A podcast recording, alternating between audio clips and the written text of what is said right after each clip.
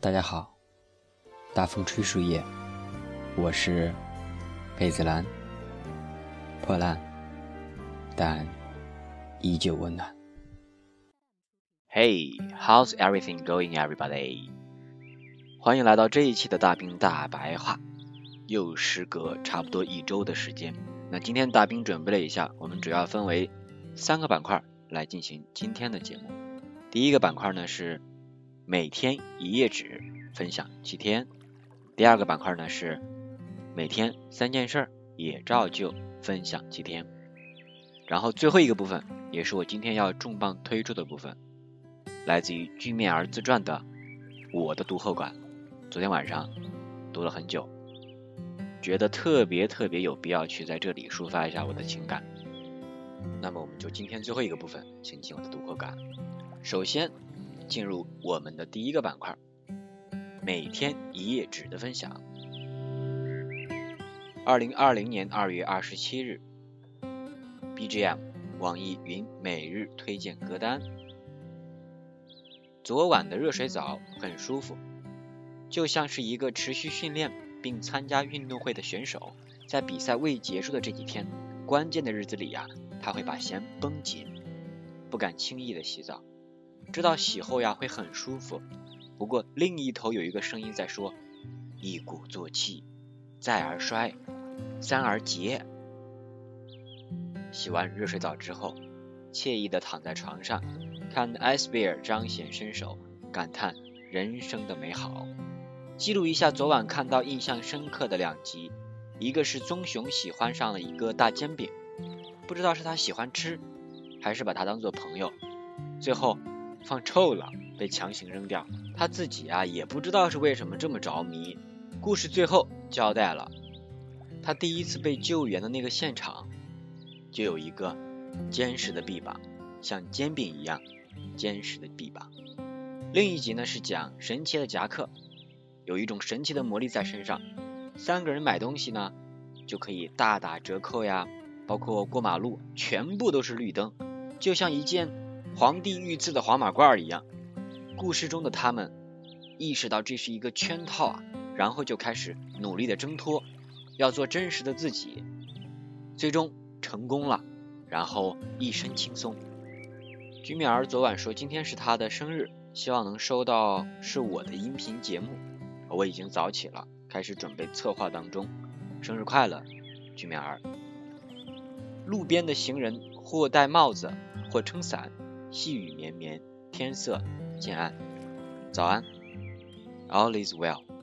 陕西连续一周没有新增的确诊病例。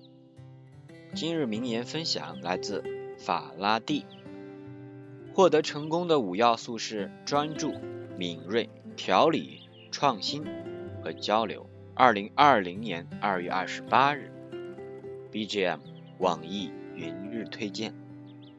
人与人的关系和情感很微妙，在不同的状态下想到的人也不尽相同。昨晚我是被手机吵醒的，大半夜的竟然还有消息，我直接静音了，然后接着睡。早上醒来查看，哦，是田一鸣的微信，三十三条未读啊，一个老朋友。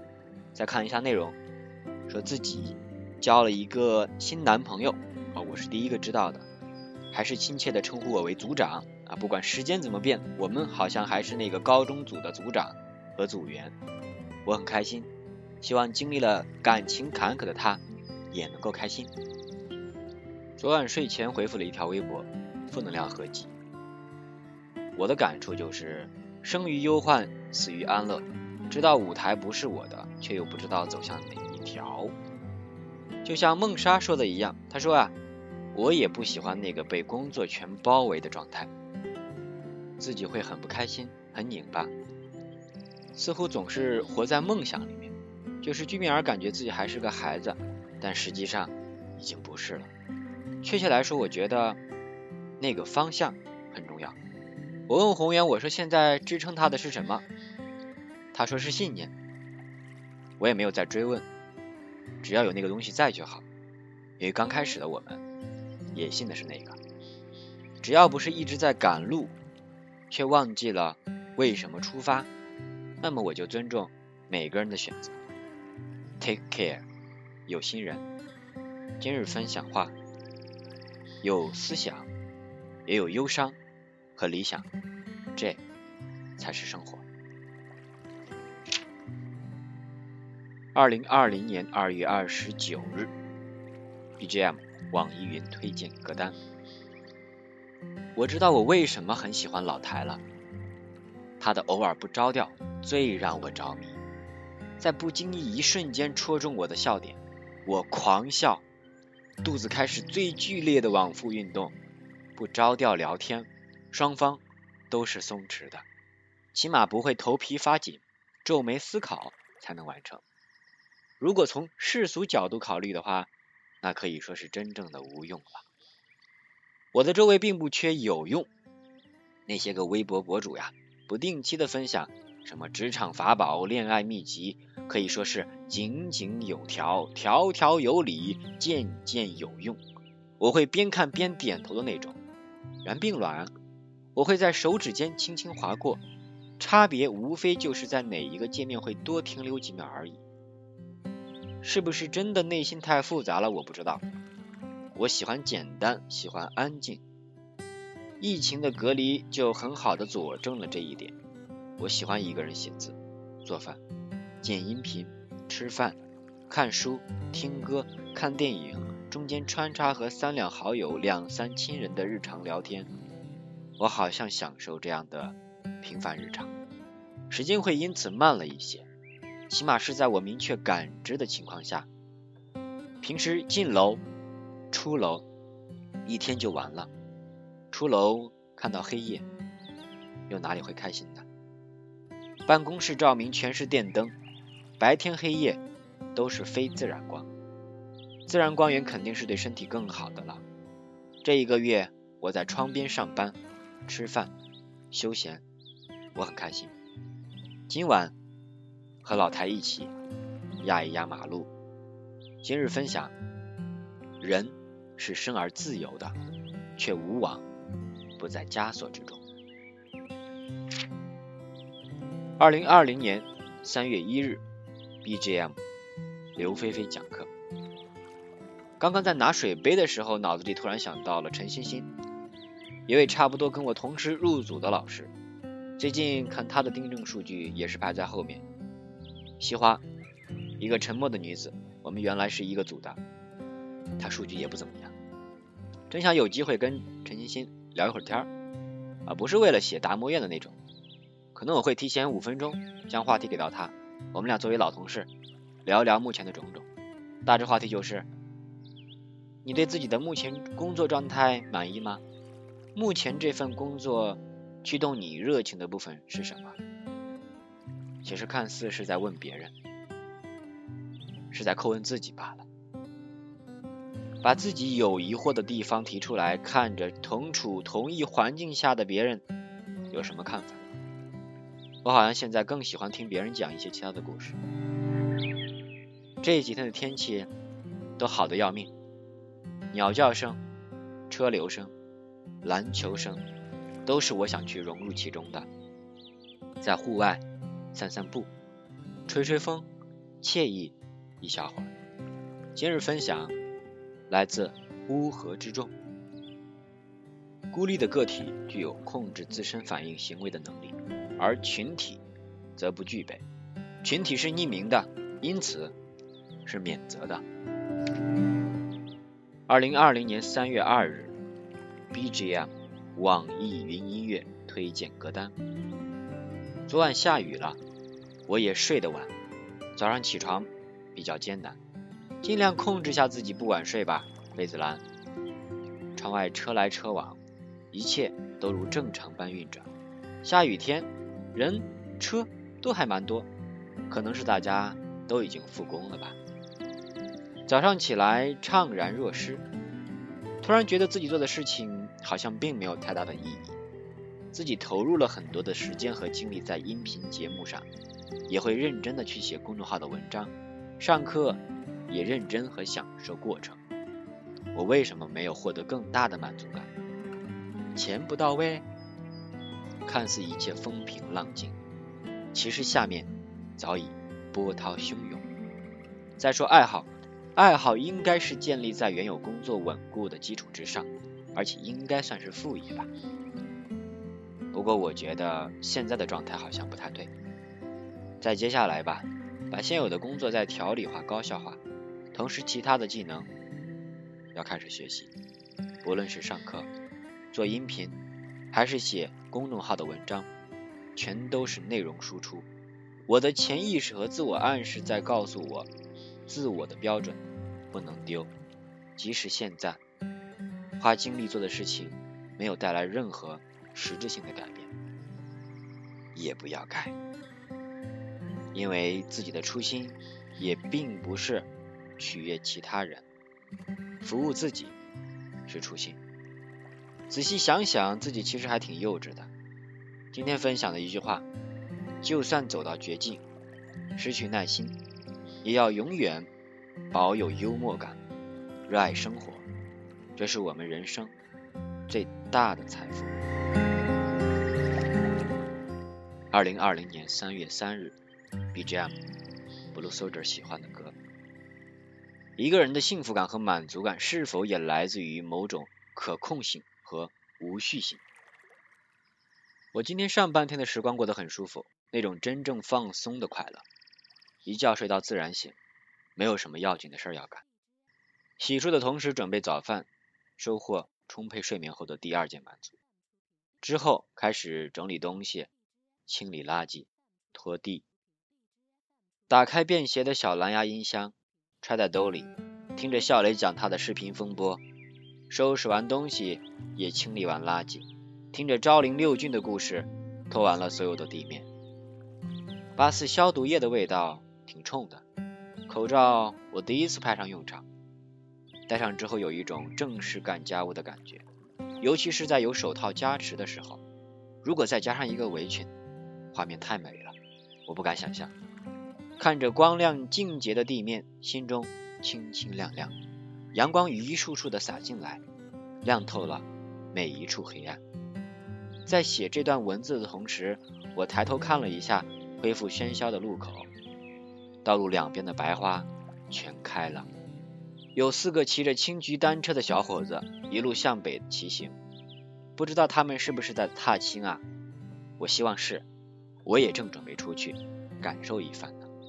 今日自我安慰：只看订正数据的人，就像当年只看重成绩的人，或只看考试分数的人一模一样。二零二零年三月四日，BGM，轻音乐。昨天忙碌忘记了记录，这里就作为一个简要的补充吧。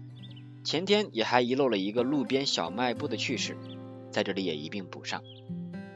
一，出门放风，街对面是一个路边小卖部，老板在一张竖起的板子上用粉笔写着：“加油武汉，加油中国，要烟请拨电话。”我看到后觉得很有意思，于是记在手机便签上。因为是语音转文字的缘故，断句就可能发生变化。我看着屏幕，一个人暗自傻笑，生怕被路上谁看到。新断句后的文字呀，变成了这样：加油，武汉加油，中国要烟，请拨电话。笑疯了。第二件事儿，昨天上午九点五十六分，居面儿说。他妈妈总批评他毛病，明明已经做得很好了，家长总觉得别人家的孩子好。中国是无解方程啊！我灵机一动，脑子里冒出了一个很好的比喻，就像宫里面吃惯了山珍海味的格格额娘们，听你在报菜名，我们下面的人呐都垂涎欲滴，而他嗤之以鼻，妙笔生花，不禁自我赞美。就像炊事班的故事里，他们老说诗在民间啊，我这个妙句也常在民间。仔细观察捕捉，总会瞥见一二。以上就是我分享了七天的每天一页纸。在我重新去读这段文字的时候，能发现里面还有一些当时的情景全部浮现在脑海里面。这可能就是我们在记录生活的一些。小的意义吧。接下来我们进入到第二个板块，也就是分享每天三件事儿。二零二零年二月二十七日，工作事宜稳步推行，三人行成品，荔枝发布。想到了多人生日快乐这个点子，我可真棒。三姐妹语音聊天接近两个小时，聊完并不是很喜欢自己。二零二零年二月二十八日，蚂蚁牙黑为首的各项任务推进正常。中午炒菜，蘑菇炒青菜炒西葫芦都很好吃，不过时间预判有误，错过了开会的通知。蚂蚁牙黑上周音频成功剪辑并上传，和老台视频送上一首歌《痒》。二零二零年二月二十九日，四年一次才有的今天，私信话术合集整理好，即兴录起床的铃声，并上传荔枝。鸟叫了，请起床。接课后直播前洗了头，感觉自己光彩照人。今天中午做蛋炒饭，有条不紊，爱了，爱了。二零二零年三月一日，蚂蚁牙黑成功上传今天的热乎音频。学生讲题，激情上扬，循循善诱，很享受。今天的蚂蚁牙黑自己状态还不错，节奏也比较稳，喜欢今天的自己。括号学习居民儿。三月二日。初三目标备课，主备 PPT，准备就位，调整好个人状态，迎接剪视频这件事儿。这个周末可以 free，很开心。丁正被组长私聊，不爽。三月三日，打扫房间，一身舒畅。外出买菜，憋了很久的市场，沸腾了。睡个好觉，真爽。发布三人行文章。三月四日，有馒头的日子可真幸福。买菜还有了生活的乐趣。看书，阳光洒在腿上，真舒服。小香港恢复了往日的喧嚣，一切都像刚睡醒的样子，欣欣然。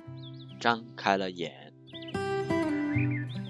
以上就是每天三件事儿。其实从每天的日常生活里面找三件事儿还是很容易的。里面有的时候有欢乐，有的时候有悲伤，但那又怎么样呢？人生的每一天它都是不一样的。记下来了，还蛮好的，总比在指尖悄悄溜走更好一点吧。在我正录制的当下。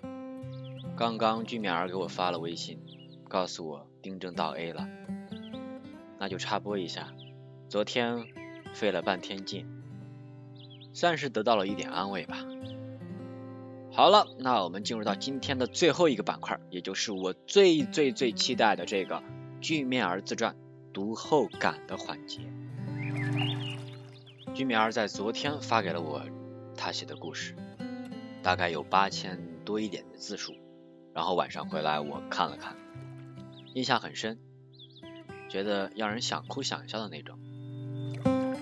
在故事的开篇呢，他说小的时候他在镇上吃百家饭，那这个细节呢让我感触最深的就是，我能够想象到那个邻家小孩踉踉跄跄的在街上吃百家饭，要是当时的我以一个旁观者的视角跟在他后面去看，我想肯定特别的好玩。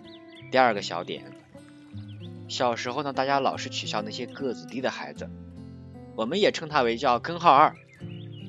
但是到了居面儿这里呢，我发现了一个新的数字，叫一点六五。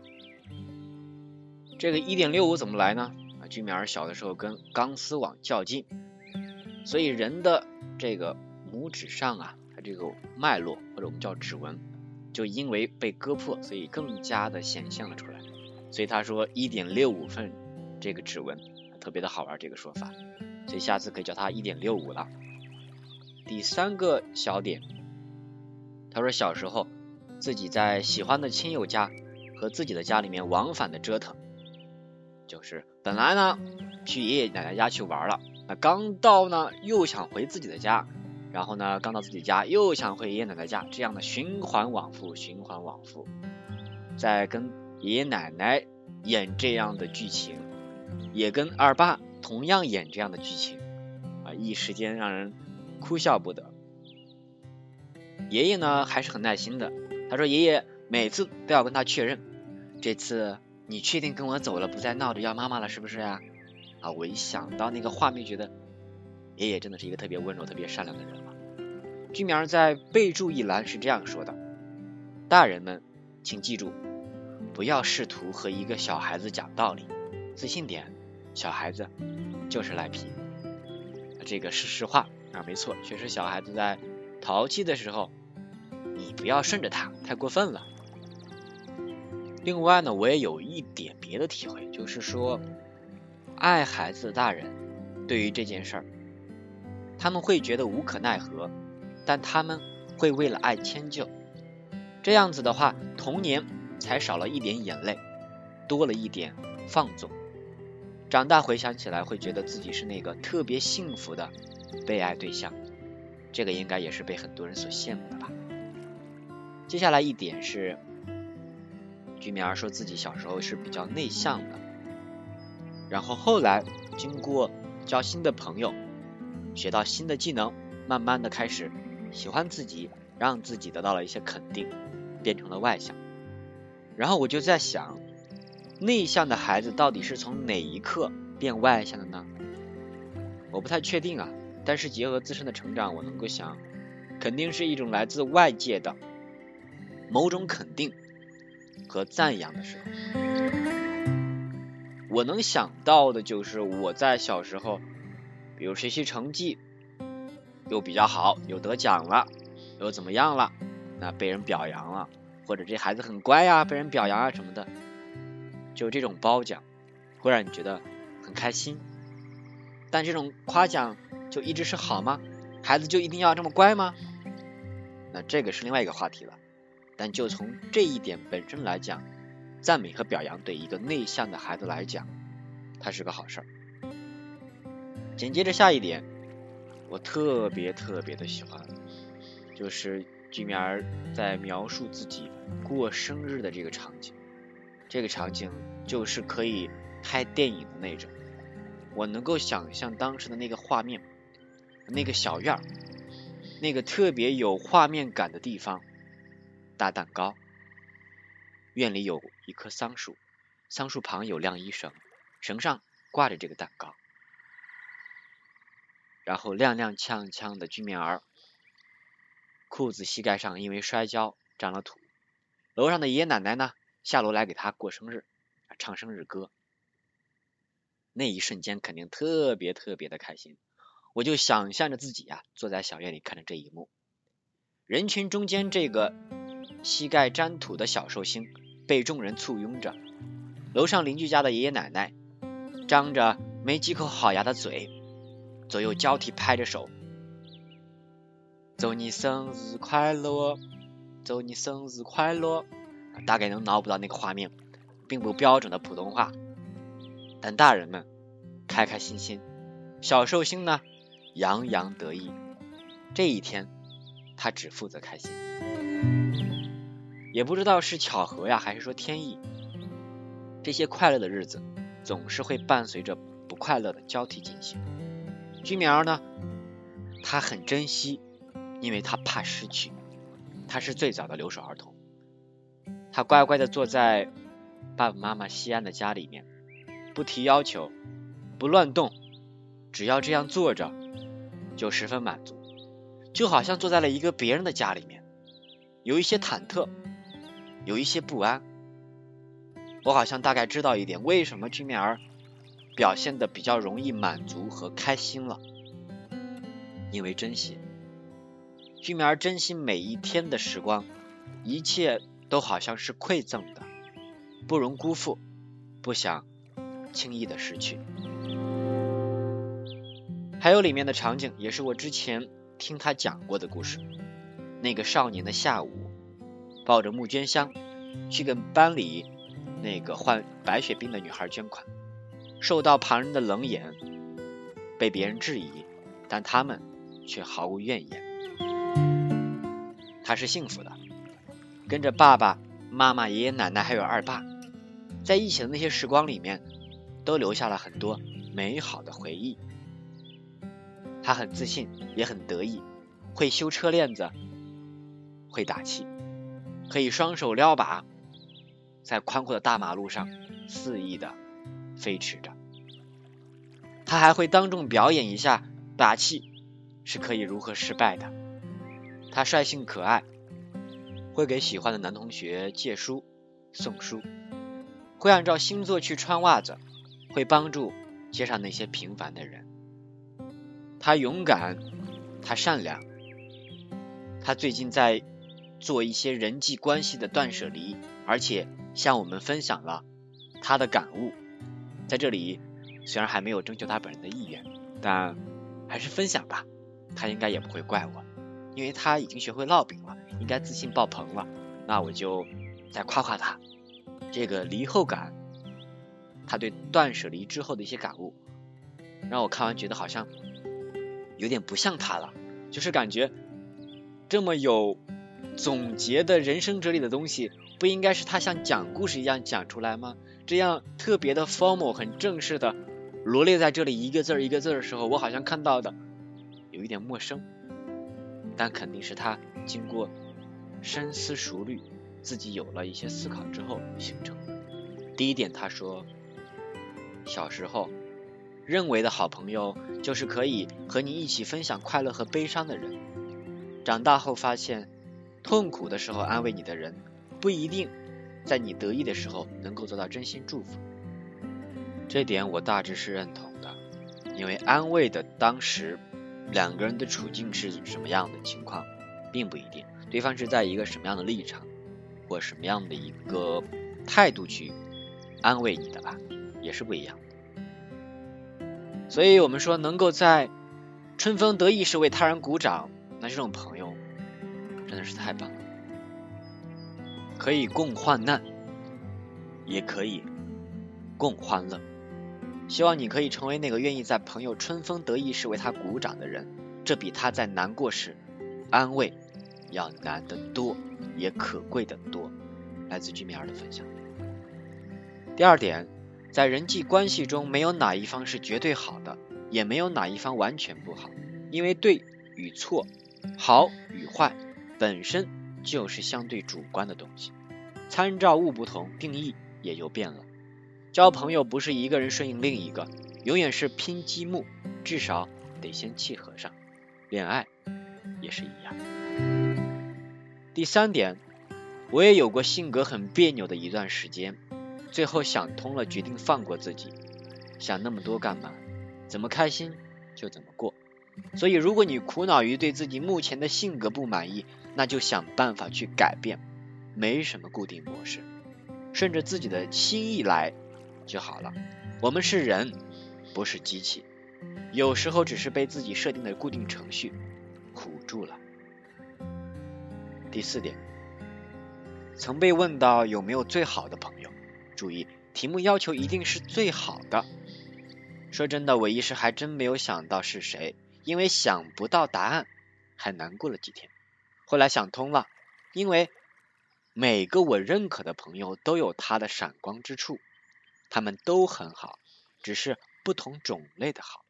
所以如果你也一时找不到这道题的答案，放心，你绝对不是一个人。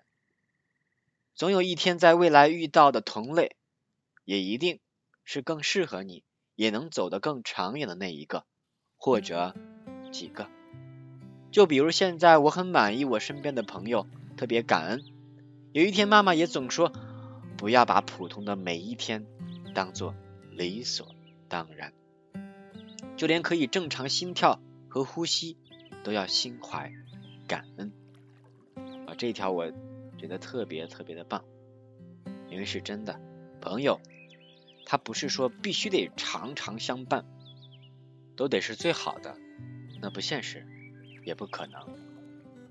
Don't take everything for granted，不要把任何事情当做理所当然。在最后呢，居米儿分享了一条他很喜欢的微博，送给他非常珍惜的一位好朋友。我也借这个送给在听的每一个人。没有人规定你一定要阳光快乐、积极向上。你欣赏总是元气满满的那种人，但不代表你也必须那样。如果有人因你的低沉而嘲笑你，那是他们的错。只要你的负面情绪没有给别人带来麻烦，那你永远不必为自己的脆弱而感到自卑。阴天和晴天都很可爱，你也一样。